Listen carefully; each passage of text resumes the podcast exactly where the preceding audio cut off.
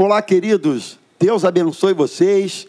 É com muita alegria que está entrando no ar mais uma transmissão ao vivo através deste canal, canal da Igreja Missionária Evangélica Maranata. Hoje nós vamos bater um papo muito interessante sobre um assunto muito interessante. Já já nós vamos falar dele, mas eu quero apresentar essa turma abençoada, bonita que está aqui conosco hoje.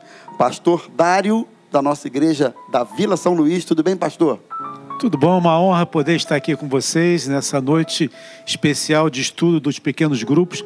Mas eu quero quebrar o protocolo rapidamente, pastor, porque senão eu não entro em casa hoje. Eu quero mandar um beijo para minha esposa querida, para os meus filhos rapaz.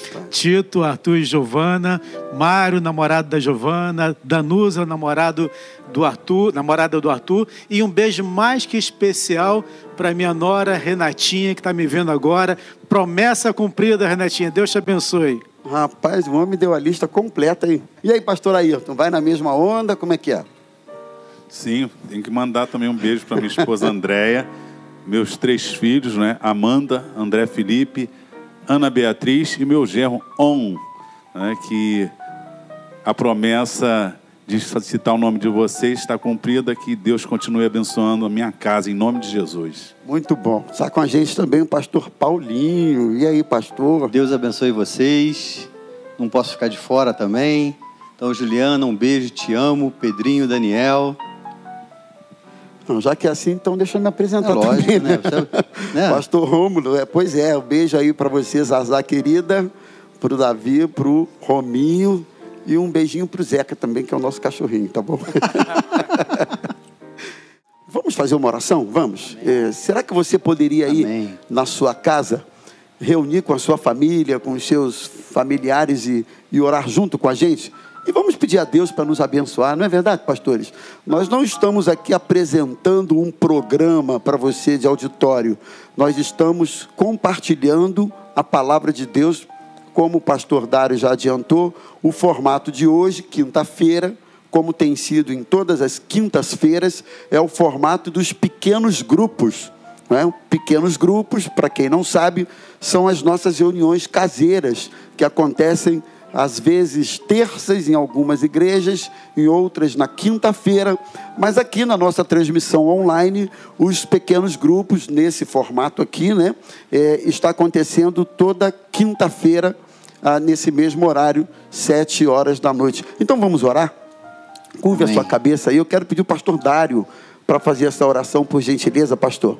Vamos orar. Meu Deus amado, nós te louvamos pelo privilégio de estarmos na tua presença nessa noite, Senhor, onde teremos a honra de compartilhar da tua palavra, dos ensinos, das experiências, Pai amado, é, que certamente, inspirados pelo teu Espírito Santo, abençoarão muitas vidas. Por isso nós já te glorificamos e te agradecemos, porque o, seu, o Senhor é o nosso Deus maravilhoso, o Deus presente e o Deus que age de maneira maravilhosa em nossas vidas. Nós te louvamos e adoramos em nome de Jesus. Amém. Amém. Hoje nós vamos falar sobre um personagem que é talvez um dos personagens mais queridos da Bíblia, ou pelo menos um dos personagens mais inspiradores da Bíblia Sagrada, que é Abraão.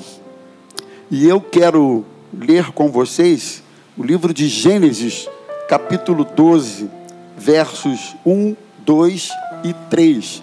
E o tema do que nós vamos falar hoje já está aí para você nós vamos falar sobre desafios e bênçãos da dependência de Deus. Abraão foi um homem que nos ensinou a respeito da dependência de Deus, né? Nós nos inspiramos na vida e na história de Abraão. E o texto diz assim: Gênesis capítulo 12, versos de 1 a 4, de 1 a 3, melhor dizendo. O Senhor disse a Abraão: Saia da sua terra, da sua parentela, e da casa do seu pai, e vá para a terra que eu lhe mostrarei. Farei de você uma grande nação, e o abençoarei, e engrandecerei o seu nome. Seja tu uma bênção. Abençoarei aqueles que o abençoarem, e amaldiçoarei aquele que o amaldiçoar. em você serão benditas todas as famílias da terra. Verso 4, só para a gente fechar, diz assim: Partiu, pois, Abraão, como o Senhor lhe havia ordenado, e Ló foi com ele. E Abraão tinha 75 anos quando saiu de Arã. Que desafio, né? Deus chama Abraão, que estava vivendo um tempo interessante, confortável. Mas antes de nós falarmos um pouquinho dessa fase da vida de Abraão, é bom a gente lembrar que Abraão foi um personagem que nos inspirou. Afinal de contas, o próprio Deus se referiu a Abraão como sendo o seu amigo. Uma coisa é você dizer que é amigo de alguém, outra coisa é esse alguém dizer que é seu amigo. Abraão foi um homem chamado pai da fé. Que homem inspirador. Estava vivendo confortavelmente, não é isso, pastor Dário? Em Ur dos, Ur dos Caldeus. Uma, uma cidade interessante, né? Nós estávamos até conversando sobre, sobre algumas características de Ur dos Caldeus. Pode falar, pastor. Verdade. Ur dos Caldeus era uma cidade cosmopolita muito grande. Tinha em torno de 75 mil habitantes naquela cidade, uma cidade próspera. E em matéria de ciência, era uma cidade que tinha um conhecimento extraordinário. Para você ter uma ideia, é, ela, essa cidade existiu no tempo de Abraão há quase 5 mil anos atrás, ou, ou chega a esse, esse número. E, e, a ciência era bastante evoluída naquela época, a ponto de, de eles conseguirem definir epidemias e traçar metas para tratamento de epidemias, é, colocando é, limites no contato entre pessoas contaminadas, distanciamento, é, as mulheres não podiam sentar no mesmo lugar que outras mulheres haviam sentadas que estavam contaminadas.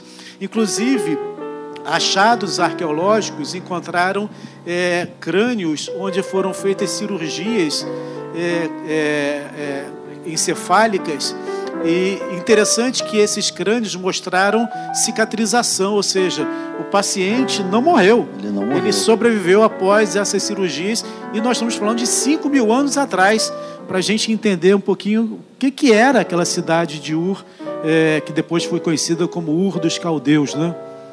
Então, Abraão vivia num contexto de uma estrutura interessante e avançadíssima para o seu tempo. Né? Inclusive, né? a, a cidade os achados arqueológicos, você tinha exatamente o sistema de irrigação. É, é, 60 mil pessoas naquela época, as cidades, as casas, acredito que havia em cada casa vários cômodos pela estrutura. E na, nós estamos falando de uma época em que a escrita estava se formando, e nós temos achados né, cuneiformes, aqueles escritos antigos que, é, é, que tem inclusive o código de Hammurabi, já antigo, mostrando uma estrutura social que precisava o quê? De regência. É, é, já nessa época tinha estrutura de educação, de achados de, de escrito, nos escritos falando lá, os alunos chegando. E como, claro que naquela época né, é, não era hoje com toda essa simpatia, então ele cumpria rigorosamente, tinha que aprender a escrever, e a punição por ele não cumprir os, os, os seus deveres isso há mais de 4 mil anos atrás, quando a escrita estava se formando em Ur dos Caldeus, de onde Abraão veio, era uma cidade realmente cosmopolita. Bom, interessante que com essas características, a gente já começa a aprender que sair dessa estrutura e desse contexto de vida em obediência a um chamado de Deus, numa direção que naquele momento do chamado próprio Deus não deu, não é? Porque o texto diz que Deus disse assim: vai para um lugar que eu vou te mostrar. Né? Parece que a revelação do que Deus queria para Abraão aconteceria no processo, na caminhada. Então, irmãos, dito isso, a gente entende por que é que depender de Deus naquele contexto, até para o Abraão, não deve ter sido fácil. Assim como Abraão, pastor Paulinho, nós temos algumas dificuldades com a dependência de Deus. Acho que nós somos ansiosos, né? É verdade. Nós somos pessoas precipitadas. O nosso tempo tem que ser o nosso tempo. A nossa hora tem que ser a nossa hora, a nossa forma. Ou seja, tudo tem que ser do nosso jeito. Então, quando a gente tem que abrir mão disso para depender de Deus, Eu acho que isso não é muito fácil para nenhum ser humano, não é não? É verdade. E eu queria aproveitar, pastor, de fazer uma pergunta. Abraão, ele era perfeito? A Bíblia diz que ele era amigo de Deus. Deus procura pessoas perfeitas para serem amigo? Muito boa pergunta. Aliás, antes de nós entrarmos um pouquinho nessa pergunta, eu quero devolver novamente para você que está aí com a gente. O que, que vocês acham? Quando a Bíblia fala a respeito dessa amizade entre Deus e Abraão, será que isso tinha a ver com isso aí, com essa perfeição? Será que para ser amigo de Deus você precisa ser infalível? Eu acredito que não. Já antecipando isso, porque a gente vai ver na vida de Abraão que Abraão teve algumas falhas, né? Algumas dificuldades, alguns tropeços que mostram para nós que ele não era um homem tão perfeito assim. Mas nós gostaríamos de começar comentando com vocês, nós separamos alguns pontos aqui e, e de onde nasce a pergunta: por que é que é tão difícil? Por que é que é tão desafiador depender de Deus? Primeiro, porque temos a percepção de que nós não controlamos o nosso caminho. Primeira coisa, queridos, você não controla a sua vida. É a gente tem o domínio, ou pelo menos a gente acha que tem o domínio das coisas até um certo ponto. Você quer ver um exemplo clássico é o que nós estamos vivendo agora. Quem que poderia imaginar que nós estaríamos desse jeito, confinados, cultuando a Deus, fazendo PG online dessa forma, vivendo o momento que nós estamos vivendo. Não é isso, pastor Dário? Nós não controlamos o nosso caminho. Fala um pouquinho para a gente. Esse aí. tempo ele foi, é importante para a gente perceber, para nós aqui, para você em casa, perceber que, na verdade, nós não temos controle de nada. A Bíblia fala que a gente não tem controle nem dos fios de cabelo que a gente tem na cabeça. Né? Alguns lutam para não deixar cair, outros querem cair logo. A gente não tem controle de nada. Nós não sabemos nem o tempo de vida que a gente tem.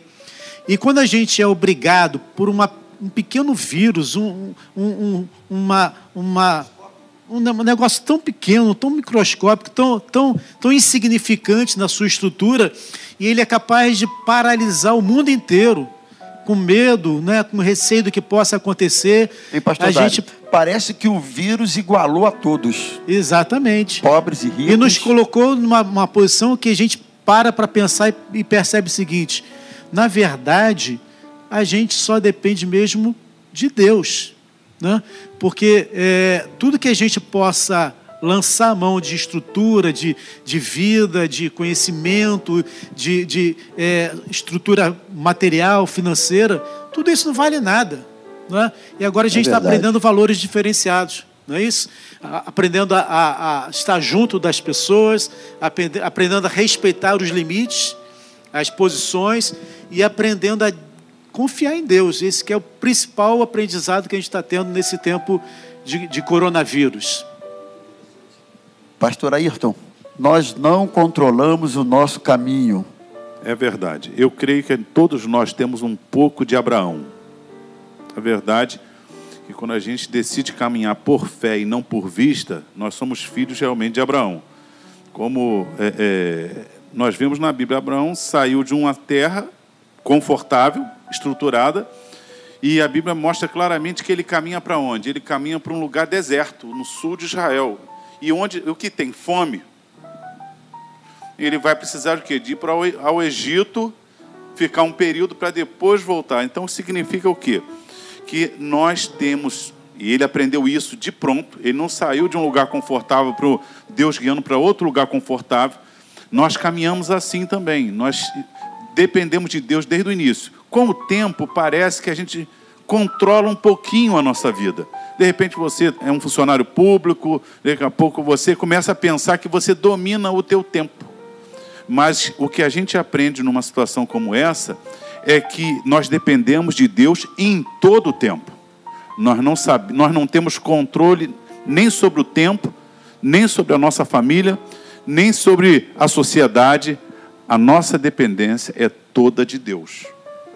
E é interessante, Verdade. eu queria pastor Paulinho comentasse um pouquinho com a gente é, a respeito desse ponto, é que a gente só se lança nessa dependência quando a gente se vê obrigado a depender.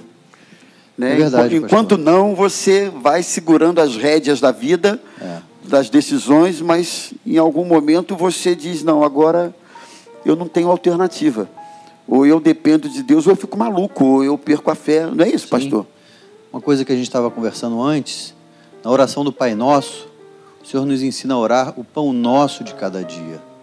E nós temos essa, esse defeito de querer juntar coisas e falar, não, eu agora estou numa posição confortável. E isso que está acontecendo com a gente mostra que nada é como a gente planeja. Né? Quando a gente tem filhos, a gente começa a perceber que a gente faz sonhos, pode fazer sonhos para a vida deles, mas a gente não controla. Né? Os meus filhos ainda são pequenos, é mais fácil. Vem para a igreja, vem comigo, mas chega uma fase que eles começam a ter os seus próprios sonhos, seus desejos, e a gente pode é, orar por eles, interceder por eles, dar bons conselhos, e fica por aí, né? Você não, não tem o comando das decisões dos seus filhos. É verdade. né? E, e muitos pais, inclusive, entram em crise por causa disso.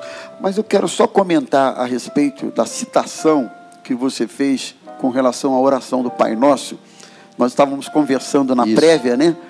E, surgiu um comentário interessante, porque quando a gente pensa no Pai Nosso ou ora o Pai Nosso, e, e aí naquele trecho que diz: O pão nosso de cada dia nos dai hoje, a gente vincula esse desejo, essa necessidade a coisas materiais, né? O pão é a comida, uma necessidade essencial voltada à questão material. Mas se nós abrirmos um pouco mais o leque desse raciocínio, nós vamos ver que existem muitas outras necessidades que são para hoje. E nós precisamos dizer para os nossos queridos irmãos, você que está nos assistindo, que Deus tem provisão de pão para você hoje. Quem sabe o, o seu pão não seja essa bisnaguinha de, de 40 gramas, que é uma delícia, mas que engorda a beça, mas enfim, isso é outro assunto. Tira Talvez- o miolo que engorda menos. Oi? Tira o miolo que engorda menos. Tira o miolo. Pois é, há controvérsias, mas não sei. Mas talvez o pão que você precise não seja exatamente esse pão. Talvez o pão de hoje que você esteja precisando seja o pão do domínio próprio. O pastor Paulinho É estava verdade. falando sobre isso, né? O pão, me ajuda aí, do autocontrole, né? O Sim. pão de saber administrar esse Essa momento. crise, né? Pão do vocês- perdão. O pão, Pão do, do perdão. o pão do perdão. Qual é o pão que você está precisando hoje que o Senhor Jesus coloque sobre a sua mesa, sobre a sua vida? Faça essa oração. né? Eu acho que o grande segredo é você entender aquilo que é a, a referência de Abraão, né? Quando ele recebe uma ordem, larga tudo, larga tudo que você pensa, que você acredita, que você confia, eh, larga a tua segurança e vai para um local que eu vou te mostrar onde é, que você não sabe não. E aí eu fico pensando assim, quantos de nós estariam dispostos a ser obediente a um chamado desse? É complicado, né? Porque uma coisa é você falar na teoria a- a- aquilo que está escrito, você fala, e falar é muito fácil. Mas na hora que Deus fala assim, olha, larga tudo e vai lá para a África, para uma região lá da, da Uganda, vai lá para uma área de conflito, vai lá porque eu quero que você eh, faça alguma coisa que é importante para mim, mas que vai trazer uma consequência para você. Existe um livro, pastor, chamado Totem da Paz, não, esse não, Senhores da Terra, escrito por Dom e Quero Richards, conta a história de um casal de missionários que foram evangelizar uma tribo de canibais e eles estavam numa missão lá na África e de repente eh, dois desses missionários estavam passando por um rio e foram cercados por uma tribo de canibais. Eles já estavam há um ano tentando contato e não conseguia nada. Só que os canibais começaram a lançar as flechas neles e eles, lógico, saíram correndo e chegaram lá na missão protegidos e deram glória a Deus, fizeram um culto de ação de graças. E no meio do culto, isso é um, é um caso verídico, né? no meio do culto, Deus falou com eles: olha, volta, volta que eu quero que vocês morram. Aí eles largaram tudo, se despediram das esposas, dos filhos, voltaram para aquele rio, foram alvejados, foram mortos e foram comidos. Um daqueles canibais ficou tão impressionado com a atitude deles que foi até aquela missão para saber o que, que tinha acontecido. E diz a história que aquelas esposas evangelizaram esse canibal e através dele, doze tribos de canibais se converteram a Jesus Cristo. Mas partiu de um princípio, de alguém que se dispôs a obedecer a Deus mesmo em sacrifício da sua própria vida. Essa é, uma, é a grande dificuldade nossa, né? porque falar é muito fácil, mas quando a gente chega no momento que a gente tem que parar para confiar e obedecer a Deus realmente, aí as coisas ficam mais complicadas. Pastor né? Dário, é. essa, essa, essa, esse pão de cada dia que Jesus disse, em João capítulo 4, quando é, os discípulos voltam com a comida e perguntam, Jesus para eles assim: uma comida tenho que comer, que vós não conheceis, que é fazer a vontade de Deus. Já é um nível de pão nosso de cada dia que vai muito além do, do pão gostoso, a bisnaguinha gostosa é, da, da alma, e sim a gente cada dia conseguir fazer a vontade de Deus. O senhor está contando essa experiência, estava lembrando dos moravianos, que alguns se venderam como escravos para conquistar né, aqueles povos. E é tão maravilhoso que John Wesley, quando tem aquela experiência do navio quase naufragando, ele vê um grupo de moravianos cantando e ele vai dizer isso: olha só, eu fui ganhar os índios, aquela coisa toda, mas estou com medo da morte. E esse grupo de moravianos, simples naquele navio, não eram de Oxford como eles, mas cantando hinos enquanto o navio está indo a pique. É, o pão nosso de cada dia físico, a gente sempre fala dele, mas o pão nosso de cada dia, de fazer a vontade de Deus, é, é, seria aquele estágio maior que Abraão teve, que é deixar tudo e seguir por fé. É, e eu queria só para gente, a gente concluir esse primeiro ponto, destacar também de novo aqui com o pastor Paulinho, o pastor Dário e o pastor Ayrton citaram exemplos que eu diria assim bem extremos, né? Alguém que renunciou à própria vida, se entregou para se cumprir uma missão, etc. Mas e as pequenas coisas que a gente precisa deixar em obediência Sim. a Deus? As pequenas coisas, porque eu acredito que a, a nossa, o comprometimento da nossa comunhão com Deus eh, não se dá por grandes coisas apenas, por grandes pecados. Muitas vezes Deus diz assim: me dá isso, deixa isso, obedece, o que eu tenho para você é outra coisa. E que muitas vezes ninguém sabe, né, pastor? É verdade. São coisas nossas com Deus e que a gente sabe que Deus está pedindo, Sim. que Ele está dando uma direção. Você já, já pensou, já viveu Quando um momento assim? Você estava comentando sobre isso. Às vezes não é nenhum pecado, né, pastor? Às vezes é uma coisa que a priori não é pecado, mas ele rouba o seu tempo, ele está te atrapalhando ter comunhão com Deus, ter comunhão com a sua família. E aí o Senhor pede, ou é o tempo que passa no Netflix, ou o jogo de futebol, algo que a priori não é pecado, mas o Senhor pede.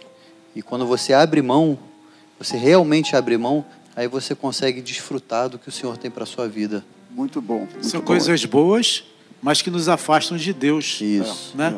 É. A Bíblia fala que é, como, assim como foi no tempo de Noé, também será nesse tempo agora da volta de Cristo. As pessoas casavam, davam-se em casamento, viviam, compravam, vendiam. Não existe pecado em nada disso. Sim. Mas quando você começa a centralizar toda a sua energia nessas coisas que são naturais, que não são pecado, você acaba esquecendo de Deus. E aí você perde a prioridade da salvação. Né? Muito bom. Segundo lugar, é um desafio depender de Deus, porque nós precisamos respeitar o modo e o tempo de Deus na nossa vida.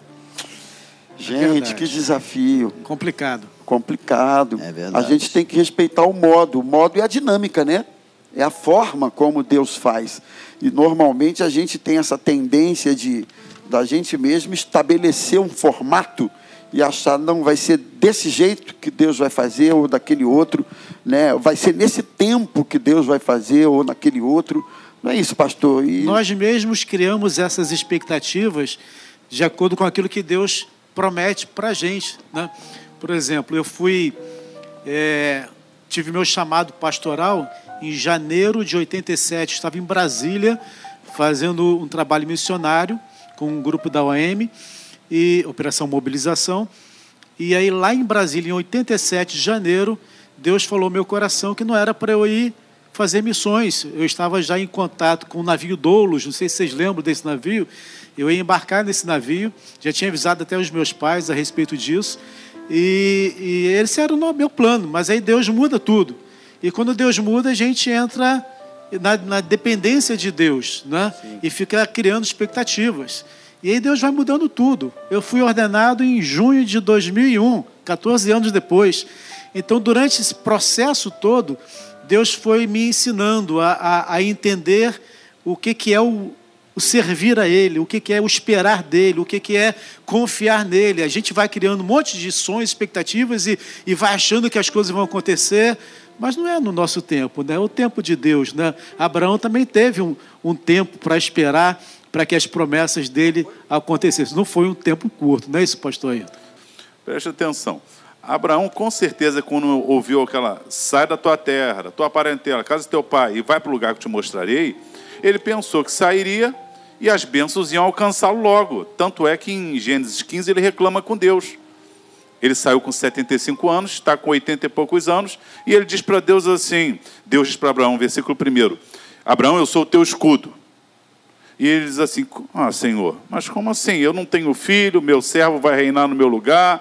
E, ora, ele está fazendo uma queixa com Deus que já se passaram mais de cerca de 10 anos, e, e Deus diz: Sai, eu vou te abençoar e vou fazer uma descendência. Ele, o modo de Deus agir é diferente, porque ele sai de um lugar ótimo para um lugar de sofrimento, e ainda o tempo não é o mesmo. O filho não nasceu um ano depois, não nasceu dois anos depois. O filho vai nascer 25 anos depois.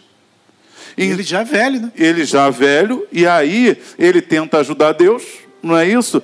É nós, verdade, nós temos dificuldade de depender de Deus, isso é natural. À medida que nós conhecemos a Deus, como Abraão fez, amigo de Deus, o que eu sempre digo que amigo precisa de três coisas. O amigo precisa de tempo, ele precisa de experiência e de fidelidade. Uma amizade, a minha com o pastor Romulo, nós vamos ter que passar tempo para que seja uma amizade. Os adolescentes meu amigo falou: não, não existe amigo que conheceu agora. Existe um tempo de relacionamento. Nós vamos passar experiências juntos. Uma hora ele vai ter uma dificuldade, eu vou ter outra, eu vou ajudar, ele vai me ajudar. E essa experiência não é isso? É, é, nas dificuldades vai gerando o quê? Um vínculo. Deus não tem dificuldade, mas Abraão tinha. Então, no momento da dificuldade, Deus foi o escudo de Abraão. É esse relacionamento, e Jesus disse isso, já não vos chamamos o quê? Servos, chamo que amigos. É esse relacionamento que Deus que é perfeito, e eu que sou imperfeito, nessa caminhada de Abraão, que durou 25 anos depois de Isaac, mais 75, na minha vida tem durado já 30 e poucos anos. Na vida de cada um, eu olho para trás, quantas vezes eu achei que não ia chegar, não ia dar. Quando eu me converti, aceitei Jesus, né, recebi Jesus na minha vida, algumas vezes eu chorei dizendo: vou desistir. Vou desistir. Chorando, eu dizia. Um dia eu disse assim: Deus, é o último dia que eu vou à igreja. Eu fui à EBD, e, e eram de manhã cedo. Mas até, só gente, até o senhor, pastor Ayrton, passou por isso. Passa, todo gente, mundo eu achei que era só comigo. Para quem não sabe, o pastor Ayrton é o erudito. Vocês devem estar percebendo por quê. Não. O erudito. Então, quando a gente olha para mim, pecador. Tudo bem, né? Normal, Tudo bem, né? né? eu tenho lá minhas frustrações. Pastor Dário menos, pastor Paulinho ah, talvez menos ainda. Ruim. Mas o pastor Ayrton já pensou assim, vou desistir? Olha, eu, um eu, eu, estou na igreja com uma jovem que é, ainda conversei, aconselhei ela ontem, ela aceitou Jesus, esses dias recebeu Jesus na sua vida. E ela tem passado pelo que eu passei. Me lembra muito a minha história. A minha família de pronto rejeitou. Eu fui o primeiro a me tornar cristão evangélico na, na minha família. De pronto a família toda se rejeitou. Uma parte da minha família era dedicada a alguns espíritos que eu fui consagrado e aquilo trouxe também uma guerra espiritual muito grande. Parece que tudo dava errado. E eu estou vendo isso acontecer na vida dessa jovem que eu estou aconselhando, que recebeu Jesus. E, e, e, eu muitas vezes achei, eu não vou conseguir. E eu, eu amava Jesus, Porque o dia que eu entreguei minha vida para Jesus foi uma experiência tão gloriosa, uma paz entrou no meu coração que eu disse para Deus: eu vou, eu vou te servir, Senhor, todos os dias da minha vida. Mas nessa caminhada, algumas vezes eu disse: não vai dar, eu não vou aguentar, eu vou desistir. E nesse dia eu me lembro como se fosse hoje, eu fui à igreja chorando, eu disse: Deus, é o último dia que eu vou à tua casa. Eu te amo, eu amo a tua casa, mas eu sou muito imperfeito, eu não mereço te servir. E quando eu cheguei na igreja, eu me lembro como se fosse hoje, uma senhora chamada Irmã Ermelinda lecionou a classe, eu sentado no primeiro banco. Ela, quando acabou de dar aula, ela saiu, veio na minha direção, botou a mão no meu coração e disse assim: Deixa de ser bobo. Jesus te ama muito. Não desista. Amém. Amém. Aleluia. Aleluia. Aleluia. Como é que Coisa, Deus faz, que né? palavra impactante. Maravilhosa. É palavra impressionante impactante. isso. Pastor Agora, Romulo, eu, eu queria. Só é quando a gente está falando aqui de tempo, eu fui ordenado tem um ano. E logo na minha ordenação, a gente faz sonhos, né, pastor? A gente fala, não, vou acabar de ser ordenado, vou me jogar na obra, vou trabalhar. E faz so- sonha com isso. E no dia da minha ordenação, eu saí daqui, fui para casa, acordei no hospital com uma miocardite. E Deus me deixou um ano de molho, quase um ano. E isso foi uma coisa que no começo eu, eu ficava perguntando, mas por que Deus? Eu acabei de ser ordenado, tinha tantos sonhos, vontade, energia para trabalhar. E ele não me respondeu, de pastor. repente se viu cheio de limitações. né? Cheio de limitações, em casa, um tempo longo, sem poder fazer nada. E eu, durante muito tempo, fiquei com essa pergunta: por que Deus? E ele não me respondeu. Mas entre entender e confiar, é melhor ficar com confiar que ele tem o melhor para a gente. Né? E esse tempo passou, com certeza ele trabalhou coisas na minha vida que precisavam ser trabalhadas nesse tempo. E agora eu já estou restaurado em nome de Jesus. Que benção. Amém. Eu queria só que você, que você concluísse, você levantou a questão de ser imperfeito, né? Sim. Abraão não era imperfeito. Então a gente viu que o tempo foi longo, afinal de contas ele teve que esperar 25 anos até que Isaac nascesse, e o modo também não foi lá como Abraão imaginou, tanto que ele tentou fazer do seu jeito, não é? Coabitando com a serva Agar, tendo um filho, Ismael, e daí a história segue, nós não vamos parar nela aqui agora, mas caracterizou nisso aí, pastor Paulinho, que Abraão sofria do que nós sofremos, Sim. suas precipitações, se- suas tentativas de ajudar a Deus, de fazer os seus arranjos para que os planos de Deus se cumprissem na vida dele. Ou seja, Abraão não era perfeito. Não, é verdade.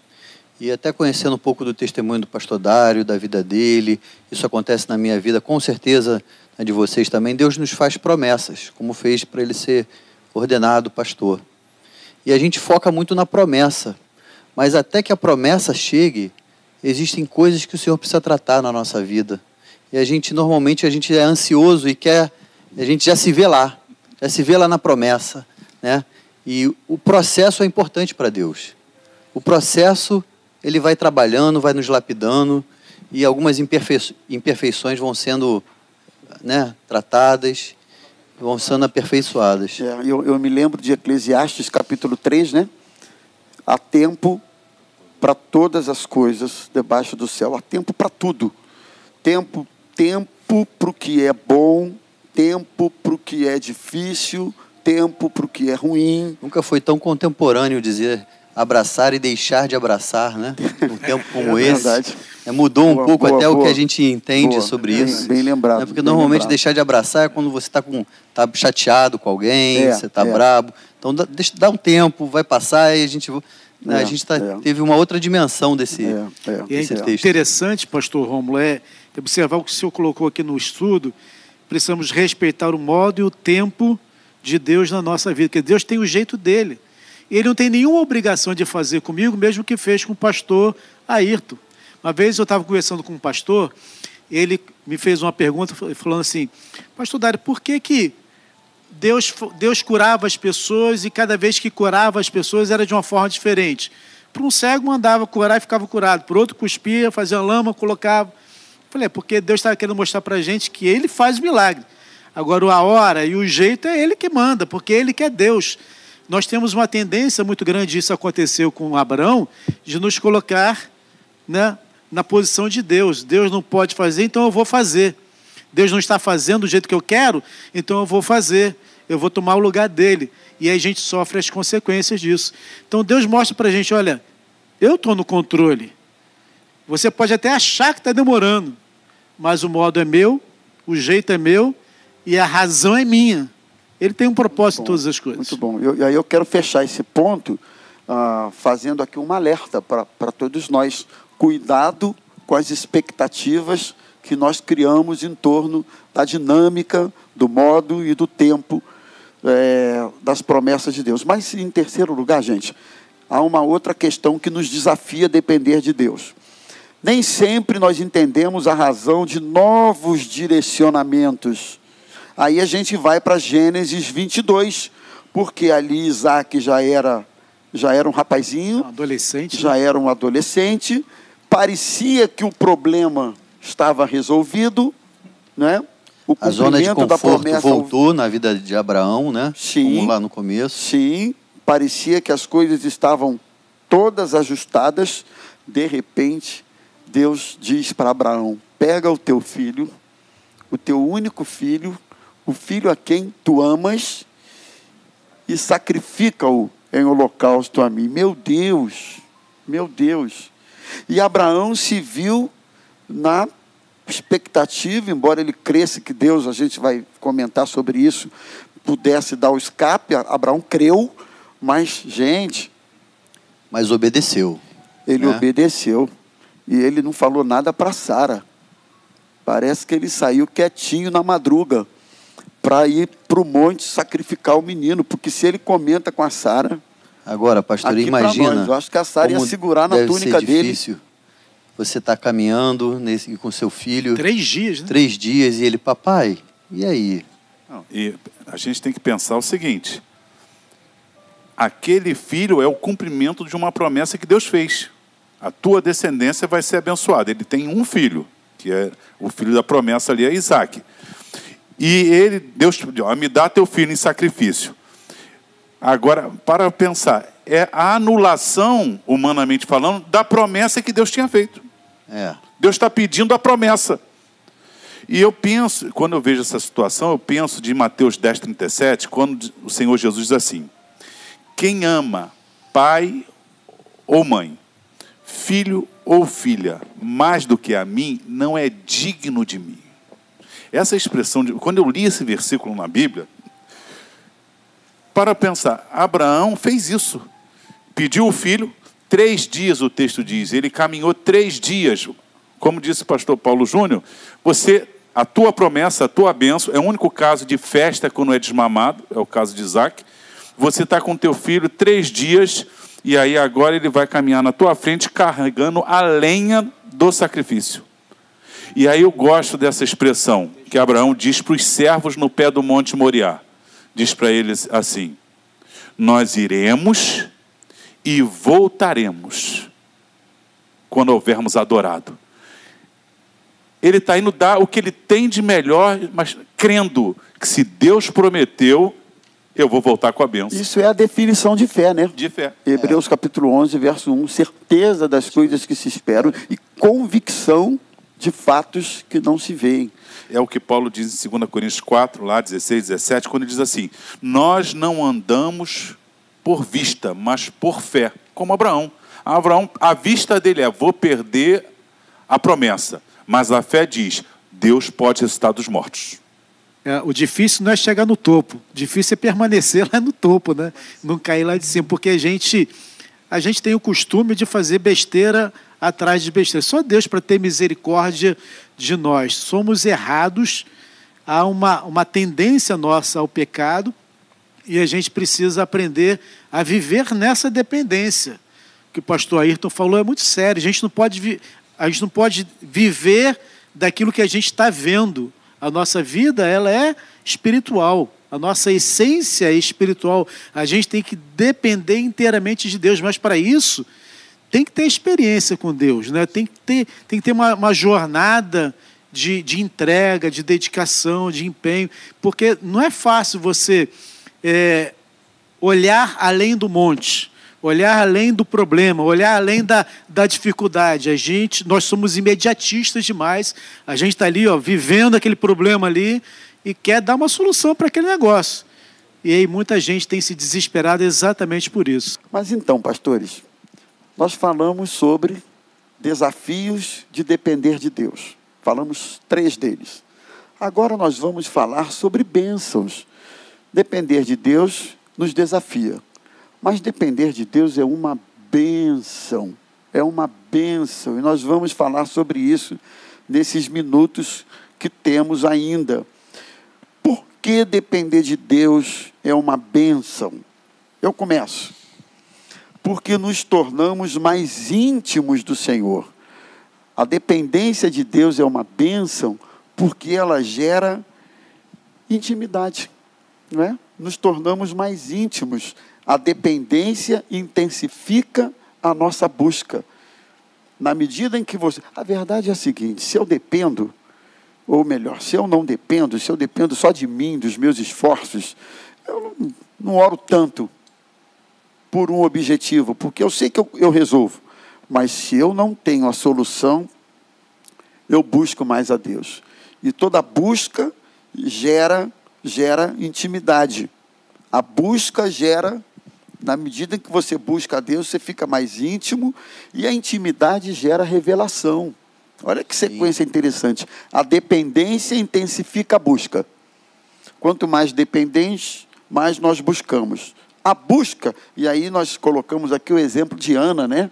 Ana dependia que Deus abrisse a sua madre e ela buscava a Deus. A busca gera intimidade. Quanto mais buscamos, mais íntimos nos tornamos. E a intimidade gera revelação, discernimento. E aí, pastor Dário? Comenta um pouquinho para a gente isso aqui. Pois é, te, é, quando eu era jovem, lá em Barbacena, é, eu comecei minha vida é, com Cristo, sou filho de pastor, comecei eu, eu me converti aos 10 anos de idade. É, com 11 me batizei, com, com 12 eu comecei a trabalhar na igreja. E nós tínhamos na juventude lá um tema, peraí, o lema peraí, peraí, da juventude. Nós estamos falando aqui para uma galerinha nova. É. Você falou que se converteu com 10 anos. 10 anos de idade. Quer dizer que com 10 anos dá para se converter. Eu lembro do dia que eu me converti. Meu pai estava pregando e aí ele começou a pregar, começou a fazer o apelo, eu levantei a mão, fui lá na frente, ele olhou para mim e falou, tu não era crente não? Eu falei, não, estou sendo agora. ele talvez não lembre disso, mas eu lembro. Eu lembro do dia que, que eu fui batizado, dia 25 de dezembro de 1977. Rapaz, eu nem era eu fiz, é, eu, eu, fiz uma peça de, de teatro lá na, na, na igreja, Natal, né? E todo filho de pastor é anjo, né? E tu beleza frata, de modo aquela, aquela frase e tal. E depois eu saí da peça correndo, botei a roupa e fui batizado por afusão, água derramada na cabeça. E eu lembro da água escorrendo, eu lembro de tudo isso. E lembro, e lembro de, do, do, ano seguinte, quando comecei a trabalhar na igreja, foi uma, foi uma coisa muito inusitada. Né? Eu estava é, numa reunião de, de, de escolha de diretoria da mocidade e aí eu estava lá no cantinho da igreja, não fazia parte da mocidade, era adolescente, e aí eu comecei a pensar, se Deus me colocar como segundo tesoureiro, até que eu vou querer, vou, vou gostar. Do outro lado da igreja, uma menina chamada Miriam se levantou e falou, eu, eu sugiro Dário para segundo tesoureiro. De lá para cá, todos os anos Deus ia me revelando o que eu queria fazer na igreja. Mas nós tínhamos um lema, um tema, um lema na nossa juventude, que era Tiago 4, verso 8: Chegai-vos a Deus, e ele chegará a vós outros. E esse, esse versículo sempre me acompanhou, porque a verdade é que Deus está sempre pronto a nos atender. Né? Ele está sempre perto de nós para nos socorrer. É, a Bíblia diz assim: Esperei confiantemente no Senhor, e ele se inclinou para mim e me ouviu quando clamei por socorro. Ou seja, ele já estava inclinado antes de eu clamar por socorro, Deus já estava pronto, como o pai que cuida do filho mesmo para socorrer. Então, essa aproximação de Deus, ela é fundamental para a nossa vida. Se eu não busco isso, eu estou perdendo uma oportunidade enorme de conhecer Deus. E a Bíblia fala assim: buscar-me-eis e me achareis quando me buscar de todo o vosso coração. Ou seja, quanto mais a gente se entrega e a gente aproveita esse tempo da, da dor para se entregar mais, isso vai trazer para nós um benefício muito grande. Imagina se nós buscássemos a Deus em todo momento, nos tempos bons e nos tempos ruins. Né? O problema é que a gente sempre busca no tempo ruim, quando já está na situação mais difícil. Né?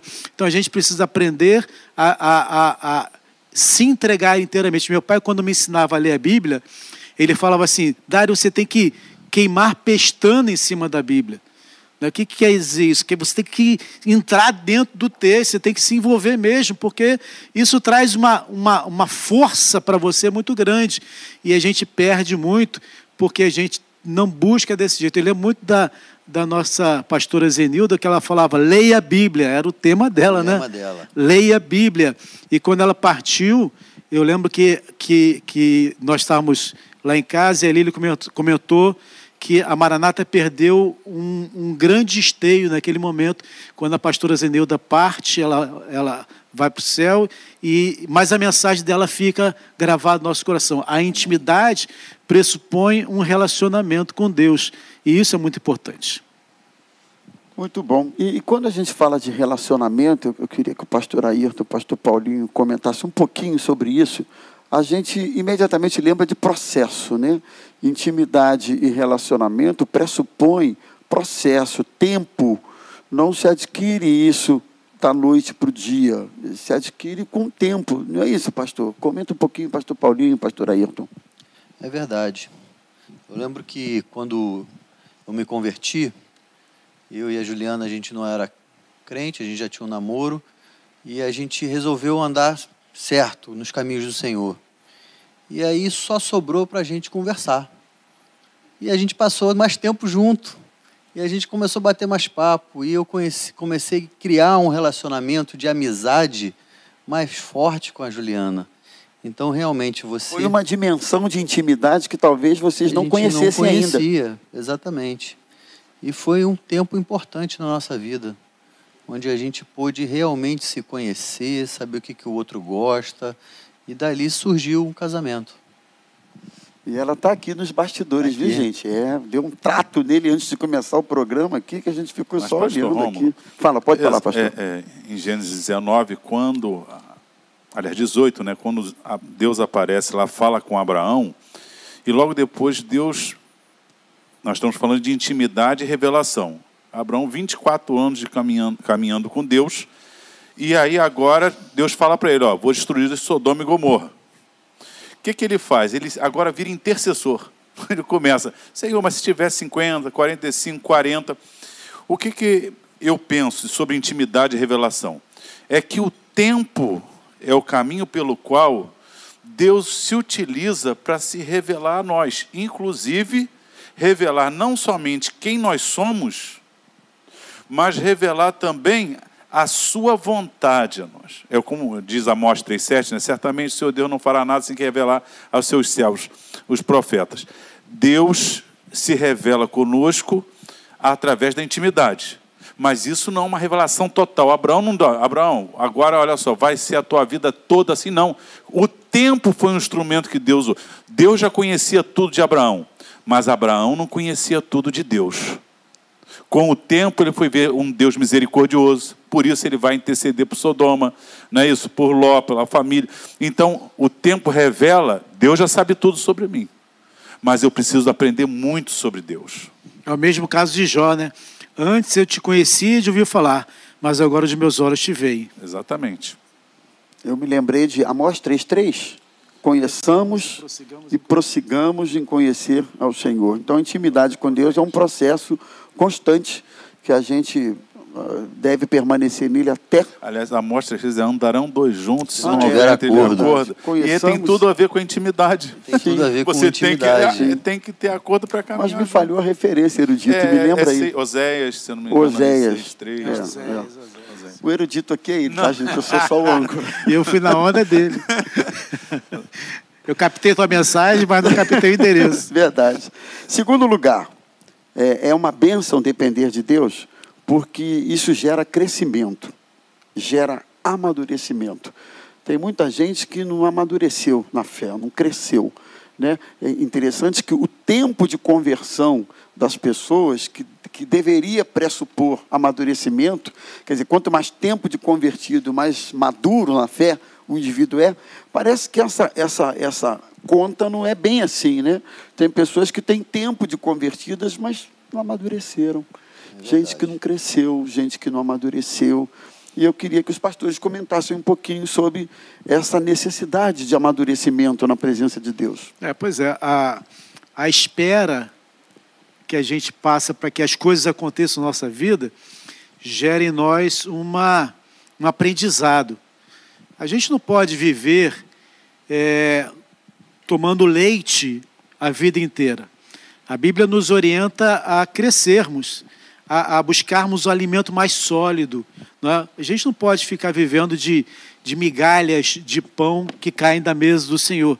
Deus tem um banquete muito grande para nos oferecer, mas isso depende do nosso, da nossa capacidade de, de perceber dentro de todas as coisas que acontecem, o mover, o agir e o querer de Deus para as nossas vidas. Conforme a gente vai amadurecendo, e, isso é muito importante porque o amadurecimento vai fazer em nós, vai nos capacitar a abençoar vidas. Né? Eu acho muito interessante a forma como Deus chama Abraão. Ele diz assim: Olha, eu não estou te chamando para você ser abençoado, isso é uma consequência, mas eu estou te chamando para você ser uma bênção. E o processo de se tornar uma bênção é o processo do amadurecimento. Você só consegue abençoar alguém quando você tem experiências. Por que, que eu, eu passei por, por, por certos problemas tão graves na minha vida? Para que eu pudesse entender a dor, para que eu pudesse perceber o sofrimento, para que eu pudesse é, enxergar nas pessoas as suas limitações. Eu lembro que quando o, o meu irmão, o pastor Davi Pereira, perdeu o filho dele, e ele perdeu o filho dele dois, antes, dois anos antes da, da minha, de eu perder a minha, eu lembro que lá no hospital eu falei para ele, Davi, eu não tenho a menor ideia do que você está sentindo. Eu não sei o que falar para você, eu só posso orar. Então eu orei com ele. Mas dois anos depois eu perdi minha filha. E lá no, no, no cemitério, eu falei com ele: agora eu sei o que você sentiu. Agora eu sei o que eu poderia falar para você naquela época. Então, isso faz parte de um processo de amadurecimento. E amadurecer não é muitas vezes agradável, né? muitas vezes causa dor. Você tem que abrir mão de muitas coisas, você tem que deixar muitas, muitas questões que para você eram importantes de lado, porque você percebe que aquelas coisas estão te atrapalhando de você produzir o fruto para o qual você foi chamado, estão te impedindo de você verdadeiramente é, produzir o fruto digno de arrependimento. Ou seja, você tem que, você tem que viver a realidade do crescimento espiritual e enxergar aonde Deus quer te levar nisso tudo, porque é isso que vai transformar a sua vida e a vida das pessoas que estão perto de você. Amém. Muito interessante. A gente precisa andar um pouquinho rápido, né? Por, por conta do nosso tempo. Mas em terceiro lugar, meus irmãos, é, depender de Deus é uma bênção, é, porque gera submissão, gera quebrantamento quando você precisa depender de alguém. Eu acho que depender de alguém, assim, de um modo geral, não é tão fácil, né? Depender de uma pessoa. Não é tão fácil. E quando você precisa disso, você tem que ser quebrantado. Eu nunca vi o orgulhoso ser bem sucedido na dependência, na espera. Eu nunca vi. O orgulhoso, ele acaba se dando mal né? Por, por, conta do seu próprio orgulho. Eu nunca vi uma pessoa que não. não acho, acho, pastores, que tem gente que só se quebranta quando depende. Só se quebranta quando ela. Quando se vê diante de, de circunstâncias que ele não pode resolver, não pode agir, e aí ele se quebranta. Não é isso, pastor? Sim. Comenta eu, um pouquinho. Pode é, comentar um pouquinho. Pode. Eu, eu, eu, tem um versículo que eu gosto muito, Miqueias 6,8, que diz assim: ele te declarou ao homem o que é bom, o que o Senhor pede de ti, senão que pratiques a justiça, ames a misericórdia e andes humildemente com teu Deus. Esse deveria ser o caminho de todo homem. Justiça, retidão, misericórdia e andar. O que é andar? É reconhecer Deus na nossa vida. Isso é fácil? Não, eu não acho. Eu acho que nesse caminho tem momentos que a gente se quebranta realmente, mas há alguns momentos que a gente acha que sabe resolver. Principalmente quando a gente domina. Não é isso? Eu sou um policial, domino a situação. Eu sou um professor, eu domino a aula. Esse, eu acho que é o maior perigo. Porque naquilo que a gente acha e sabe que é incapaz, é normal a gente orar. Por exemplo, viemos aqui, nós oramos, Senhor, dependemos do Senhor, as vidas estão precisando ouvir. Mas alguns momentos, eu já passei, eu acho que todos já passaram, a gente acha que a gente. Deixa com a gente, deixa comigo que isso. E nós precisamos reconhecer Deus em todos os nossos caminhos. Então, andar humildemente com Deus é isso, é exatamente depender, se quebrantar, é, é reconhecer que até naquilo que eu domino, vou dar um, contar uma experiência rápida para não tomar o tempo. O, minha filha teve leucemia, vocês sabem, tratou no processo de tratar a leucemia, a médica ela, ela vinha para o São Vicente de Paulo aqui na Tijuca e ela, então, quando ia para casa no carro, vomitava por causa do calor no carro. E aí eu, eu um amigo que comprava carro em leilão falou, Ayrton, não faço isso por ninguém, mas vou fazer por você. Vamos no leilão. E aí eu fui no leilão com ele, não gostava muito do negócio de leilão, não entendo nada, e lá no carro, lá, e ele falou, ó, eu, vamos, eu vou negociar os carros, depois a gente vai ver. E eu estou lá com ele, e começou lá a negociação, e de repente apareceu um Santana 95, isso foi 96, 95 Santana, e ele falou assim para mim, Ayrton, eu fiz uma oração a Deus. Eu falei, Deus, se. Ele falou, esse carro é para você, Ayrton. Eu falei, Senhor, se não for da tua vontade, não for da tua vontade. Esse carro, ele vai virar para mim e vai dizer assim: Ayrton, eu vou parar agora e nós vamos ver esse carro. E na hora que eu orei, ele virou para mim no meio do leilão falou assim: ele negociando o carro para ele vender. Quer dizer, não tinha por que parar. Ayrton, vou parar agora e nós vamos ver esse carro. Qual foi a minha oração, Senhor? Se não for para eu comprar, faz isso. E nós fomos lá. Ele, Ayrton, que carro, que Santana, o carro com ar-condicionado é o que você precisa para levar tua filha. Eu tinha 8 mil, que foi o meu carro que eu vendi, 8 mil reais, esse carro é 16 mil, que coisa. E dentro de mim eu dizendo, eu orei a Deus, Deus disse para. Deus, ele, Deus falou para não comprar. O que, que eu fiz? A amizade. Comprei. Comprei, não, ele entende de carro, foi coisa da minha cabeça. Sabe o que aconteceu? O carro vinha de Magé, era um táxi. Se eu legalizasse o carro, tinha menos, tinha menos de um ano de uso, eu tinha que pagar os três anos de IPI, que eu não tinha o dinheiro. Eu tive que orar a Deus por misericórdia, porque eu tinha pedido. que, procurei em Magé o dono, achei o dono, ele comprou o carro. Ele me deu um, um gol antigo, uma televisão, eh, teve mais uma coisa que ele me deu, e eu fiquei com o carro no calor. Sabe por quê? Porque naquele momento eu coloquei a amizade no lugar da vontade. Eu não pedi direção a Deus, então eu tinha até, até isso, não só se quebrantar, se posicionar. Se você orou a Deus e Deus não testificou, ou Deus disse para não fazer, não faça. A minha experiência é: o se humilhar, Deus sabe o oculto e o futuro. Uau, são experiências pessoais, né? Que quem vive essas experiências sabe a força a força que elas têm. Gente, nós estamos já com o horário bem apertado, mas tem só mais um ponto que nós queremos deixar para vocês do que se, do que se refere à bênção de nós dependermos de Deus. Eu queria que o pastor Dário, eu vou pedir só o pastor Dário para fazer um comentário rápido sobre esse último ponto, que a dependência nos ensina que tudo coopera para um fim proveitoso na nossa vida.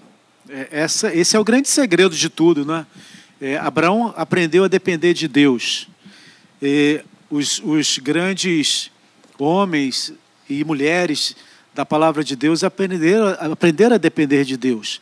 Quando a gente confia em Deus inteiramente, e olha, eu quero falar para você agora, se você confiar em Deus, pode vir as maiores lutas, os maiores temporais, as maiores dificuldades na sua vida, o Senhor vai cuidar de você. Ele não vai te abandonar. A Bíblia fala assim: aqueles que vêm a mim, de maneira nenhuma lançarei fora. Então você precisa confiar, exercitar a sua fé, descansar em Deus, aproveitar esse tempo para você ter mais intimidade, mais relacionamento, amadurecimento, viver as bênçãos de Deus, aproveitar aquilo que Deus está te dando de melhor, para que você possa sair desse processo de uma forma melhor, mais, mais, mais envolvido. Né? Assim como Daniel, na cova do leão, saiu de lá com uma experiência extraordinária, Deus vai te tirar também dessa, dessa situação com uma experiência extraordinária. Apenas confie em Deus. Amém. Bem, meus irmãos, nós estamos já caminhando para o finalzinho da nossa transmissão de hoje. Eu espero que você esteja falando aí, ah, que pena. Pelo menos a gente está. Mas eu queria pedir o pastor Ayrton e o pastor Paulinho para fazer algumas considerações finais, um minutinho só, e deixar uma palavra aí para os nossos irmãos queridos acerca de bênçãos e desafios da dependência de Deus. Pastor Paulinho. Olha, não é fácil realmente depender, como a gente já tem falado aqui. Mas quando a gente resolve entregar o controle da nossa vida para o Senhor, a gente começa a desfrutar de experiências com Ele que a gente não podia nem imaginar. Os sonhos do Senhor são mais altos do que os nossos. É, então, eu acho que é difícil realmente largar o volante da nossa vida, mas não tem ninguém mais habilitado do que o nosso Pai, que conhece, que tem uma visão de cima, sabe que às vezes coisas que a gente julga ser bom para a nossa vida vão ser problemas. Tem uma época, logo no começo do casamento, que eu e a Juliana a gente queria abrir uma franquia, a gente vamos fazer isso e tudo mais. E aí as coisas começaram a dar errado, nada dava certo, e a gente entendeu que não era plano de Deus para a nossa vida. Hoje a gente olha para trás e fala: graças a Deus a gente não se meteu no que a gente estava sonhando. Né? Então, ter um ouvido treinado para entender que Deus fala de várias maneiras e às vezes pelas situações e entender que a vontade de Deus vai ser feita é o melhor, não ficar resmungando. E depois que passa um tempo, você olha para trás e fala: Deus estava no controle de tudo. Amém. Pastor Ayrton, um minutinho. Amém.